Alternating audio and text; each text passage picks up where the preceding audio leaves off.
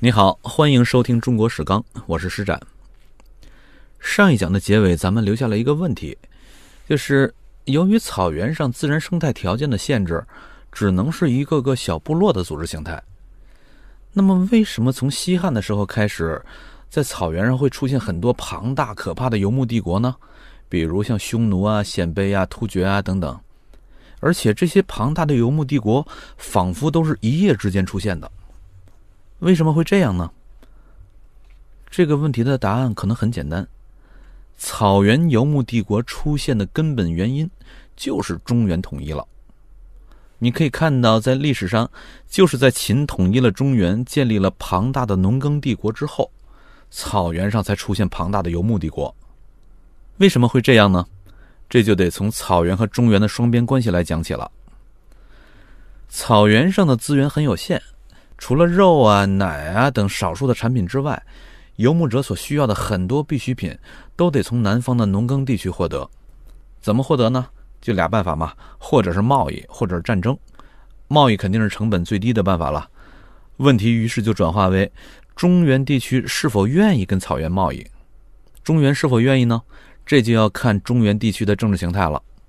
如果中原没有统一，是 N 多个诸侯国竞争的状态，那么中原的这些诸侯国就会竞相的跟草原部落进行贸易，因为他们都能从草原上买来一个至关重要的商品——马。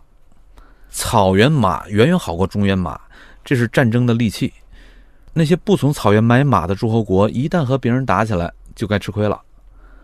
所以，只要中原的诸侯国能够竞争起来，那么草原上的那些小部落，他们甭管是买还是卖，都能有个不错的价格。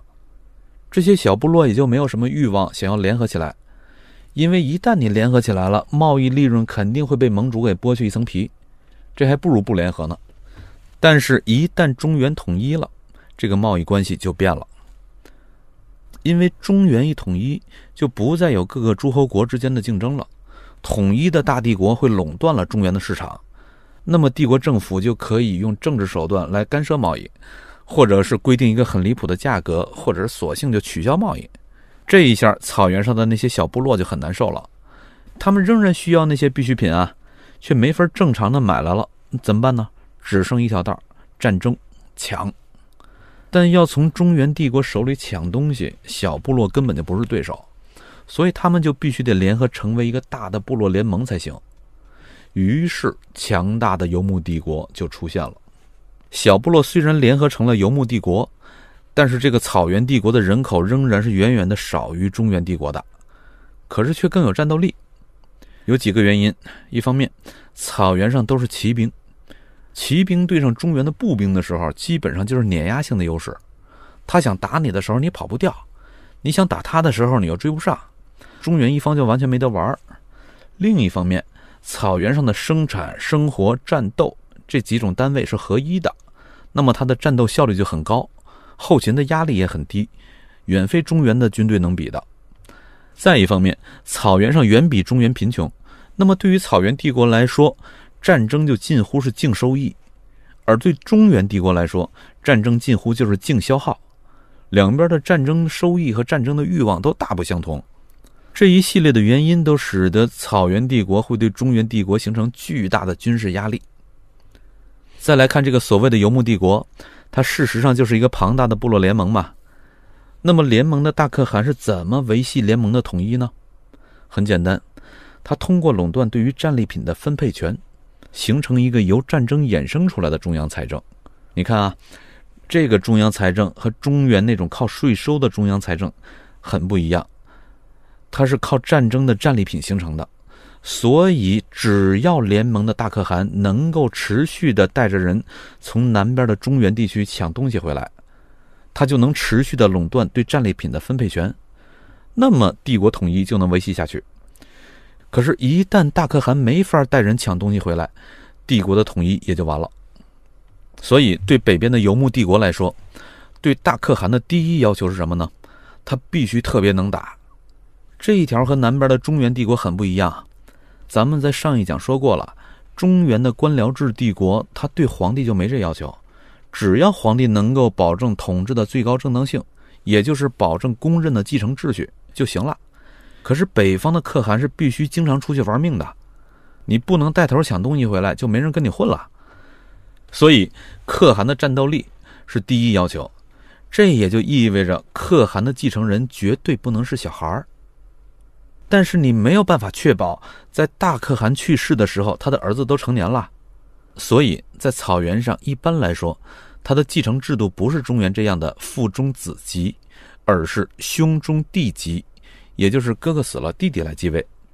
但这就带来一个问题：等到大哥、二哥、三哥、老幺等等这帮兄弟全都做过了可汗，全都去世之后，接下来该谁继位了？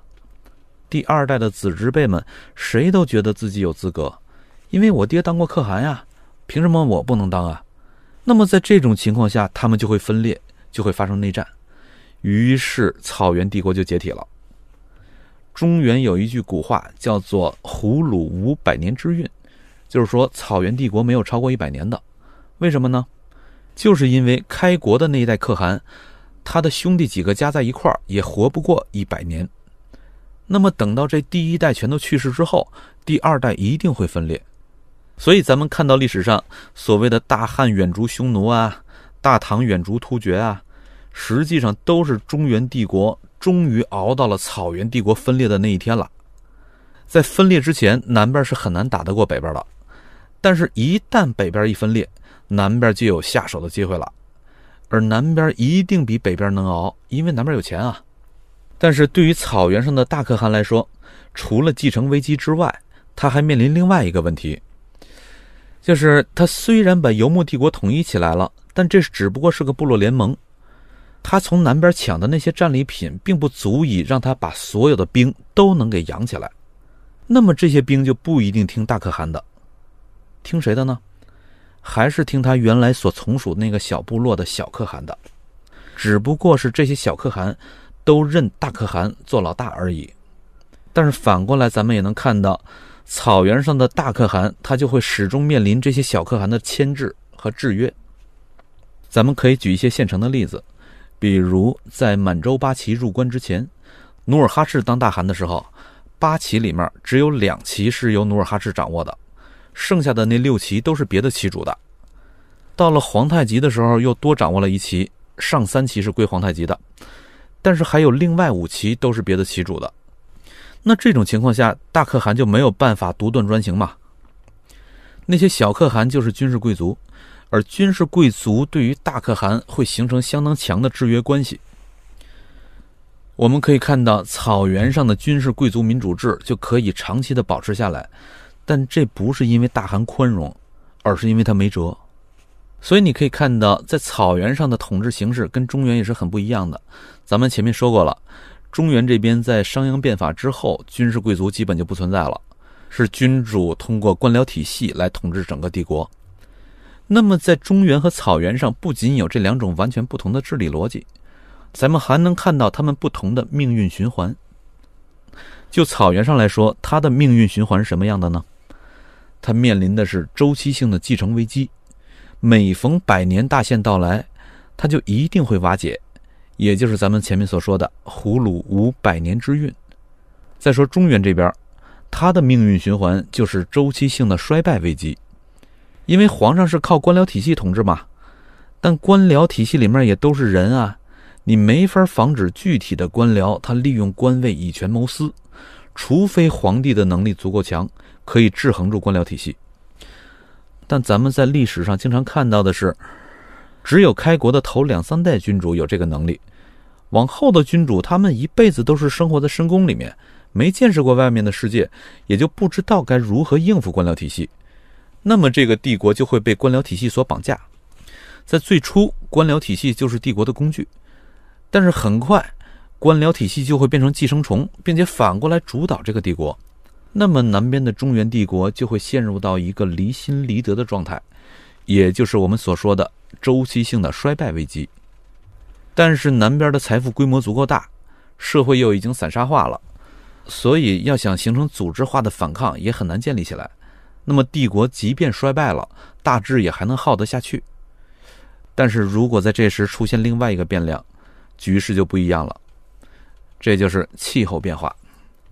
一旦气候发生变化，人口对于资源的压力一下就会变得很大，北方的游牧民族就会大规模的南下。